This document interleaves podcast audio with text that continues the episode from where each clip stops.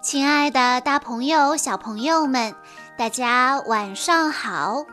欢迎收听今天的晚安故事盒子，我是你们的好朋友小鹿姐姐。今天是邱徐敏小朋友的生日，他为大家推荐的故事来自《小马宝莉》系列，故事的名字叫做。最佳教师奖。本次友谊月度评选中，柔柔再次获得了最佳教师称号。子月祝贺道：“这是学生们投票选出来的，他们应该真的很喜欢你。”苹果嘉儿和云宝都很失落。因为他们都特别想当选最佳老师，子月决定为友谊课增加一项新内容，那就是户外团队活动。他认为，当好领队也是最佳教师的必备技能。子月的话还没说完。苹果嘉儿和云宝就抢着当领队，于是柔柔建议他们两个一起做领队。紫月笑着说：“没错，谁能比你们两个更合适呢？你们以前经常竞争，但我相信你们绝对不会在友谊教学中互相较劲的，是不是？”苹果嘉儿和云宝一口答应了。户外活动开始了，走出校园的学生们纷纷议论，有的说以前从没参加过户外实践活动，有的猜测着活动的目的，有的兴奋地表示自己最擅长户外活动了。所有学生集合后，子月说：“今天你们将学到团队协作的重要性。”苹果嘉儿走上前说：“你们准备好学习苹果家族的优良传统了吗？”云宝可不想落后，他说：“我肯定这将是最棒的一次活动。”在我的带领下，紫月问道：“你们今天准备了什么团队活动呢？”两人同时回答：“搭房子，划独木舟。”经过商量，大家决定先由苹果嘉儿带领学生们搭房子。苹果嘉儿问学生们。大家跟我深吸一口气，你们闻到了什么？调皮的加勒斯回答：“亚克味。”欧塞勒斯说：“苹果味。”还有呢？苹果嘉儿调动着学生的积极性，没闻出来吗？是合作的味道。接着。苹果嘉儿准备好了搭房子的材料，给每位学生安排了工作，并鼓励道：“辛勤劳动和汗水能让朋友的关系更加亲密。”云宝大笑着说：“汗水也是友谊的一部分吗？”苹果嘉儿得意地回击道：“云宝。”这只有最佳老师才知道。没错，稳扎稳打。苹果嘉儿不时地指点着学生们，有条不紊地做着各自的工作。云宝嘲笑苹果嘉儿：“重点不就是慢吗？”然后他以极快的速度搭完了一个苹果仓库。学生们赶过来围观，哇塞，竟然这么快就搭好了！苹果嘉儿没好气地说：“哼，虽然速度很快，但不一定牢固。两位领队老师又争吵了起来。云宝说：“同学们肯定会选择已经完成任务的老师。”苹果嘉儿喊道：“不，绝对会选择按正确方法做事的老师。”对学生们来说，这确实挺难选的。苹果嘉儿指挥学生给仓库安装屋顶。慢慢的放下来的时候要稳，嗯，稍微往左一点儿。云宝嫌他们浪费时间，不耐烦地抽出了亚克手里的拖绳。只听“砰”的一声，屋顶掉了下去，砸毁了仓库。大家看向云宝。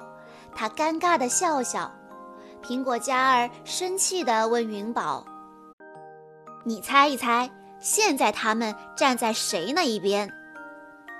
约娜顽皮地举起自己的旗子说：“站在我这一边，嘿嘿。”欧塞勒斯担忧地说：“两位老师，我对团队合作精神有点怀疑了。”那是因为你们需要换一位老师，跟我来吧。谁最后一个到达小溪边，谁就是失败者。云宝说着，带着大家往小溪边跑去。有人想打破小玛利亚的独木舟比赛记录吗？云宝兴奋地做着动员工作。他恨不得马上组织大家把独木舟划到终点去，所以讲完规则后，他也不顾约娜的提问，急匆匆地催大家赶紧上船。苹果嘉儿不满地说：“你以为打破什么划船记录就能让你赢得最佳教师的奖杯？嗯，学生们肯定会喜欢划独木舟。”因为啊，这比钉钉子锯木头更有趣。云宝肯定地说。两位领队只顾着不停地斗嘴，学生们只好互相帮助着上了船。划桨，划桨，再用力啊！云宝又快又大声地喊着。苹果嘉儿似乎故意跟他作对，说。划桨，划桨慢一点儿，注意节奏和技巧。学生们分成两组，在两位领队的带领下，向不同方向划桨。欧塞勒斯感叹道：“船什么时候才能动起来呀？”云宝听了，瞪着苹果嘉儿说：“这个活动的指挥可是我。”现在大家都听我指挥。原本背对云宝的学生赶忙转过来，开始划桨。云宝威风凛凛地下达了命令，船终于动了。加油，我们一定能打破记录的！大家快点划，用力呀！苹果嘉儿大喊：“向右！”因为他看到左边有很多的尖牙鱼，云宝则命令向左，因为他说看到前方终点线了。他们又吵成了一团，搞得学生们都不知道该听谁的。哇，石头！学生们的喊声未落，只听“砰”的一声，船被撞得粉碎。大家都落水了，可两位领队还在吵，他们不停指责着对方。可怜的约娜不会游泳，在水中不断的挣扎。银西和欧塞勒斯赶紧过去救她。就在这时，紫月过来查看活动进展。大家船划得如何呀？殷然郁闷地说起了反话：“这就和搭房子一样棒。”上岸以后，两位领队走到紫月面前，又开始互相指责。加勒斯说：“看吧，他们一整天都这样。”紫月生气地眯起眼，把他们单独叫到一边，严厉地说：“真不敢相信你们没教学生团队合作，光顾着竞争了。”也许你们都太想获得最佳教师的称号了，可最佳教师怎么会如此斤斤计较呢？紫月非常的生气，决定取消户外活动。苹果嘉儿和云宝赶紧承认自己错了，并互相说对方的优点，恳请紫月再给一次机会。紫月勉强同意了。为了避免两位领队再吵架，紫月决定下一项活动是森林散步。可散步的时候，大家遇到了岔路口，向左还是向右呢？这一次，苹果嘉儿和云宝不再争吵，而是面带微笑的让对方决定。两人推来推去，迟迟没有结果。约娜忍无可忍，喊道：“大家跟我走吧！”走啊走啊，因为不知道走哪一边，大家已经在原地绕了五圈了，都有些不耐烦。云宝微笑着问苹果嘉儿：“你还想带着学生绕圈圈吗？”苹果嘉儿一脸温柔地说：“啊，这得看你呀，我听你的。”于是两个人又互相推让起来。殷然飞到天上查看后说：“如果我们能够穿过峡谷，天黑前就可以赶回学校。”又一番来回谦让之后，两位领队决定搭桥跨过大峡谷。殷然问：“用什么搭桥？”苹果嘉儿说：“用树枝。”云宝说：“用藤蔓。”为了表明自己能听得进对方的话，云宝又说：“用树枝。”苹果嘉儿又说：“用藤蔓。”只是两座桥都不结实。他们两个都掉了下来，被藤蔓和树枝裹着，掉在了水面上。水中还有一大群饥饿的尖牙鱼，对他们虎视眈眈。这下他们的做法终于一致了，他们一起喊道：“救命啊！”学生们团结协作，迅速展开营救。欧塞勒斯变成巨大的尖牙鱼，吓走了真正的尖牙鱼群。银溪和加勒斯一起把他们两个拉上岸。约纳他们三下五除二解开了他们俩身上的树枝和藤蔓。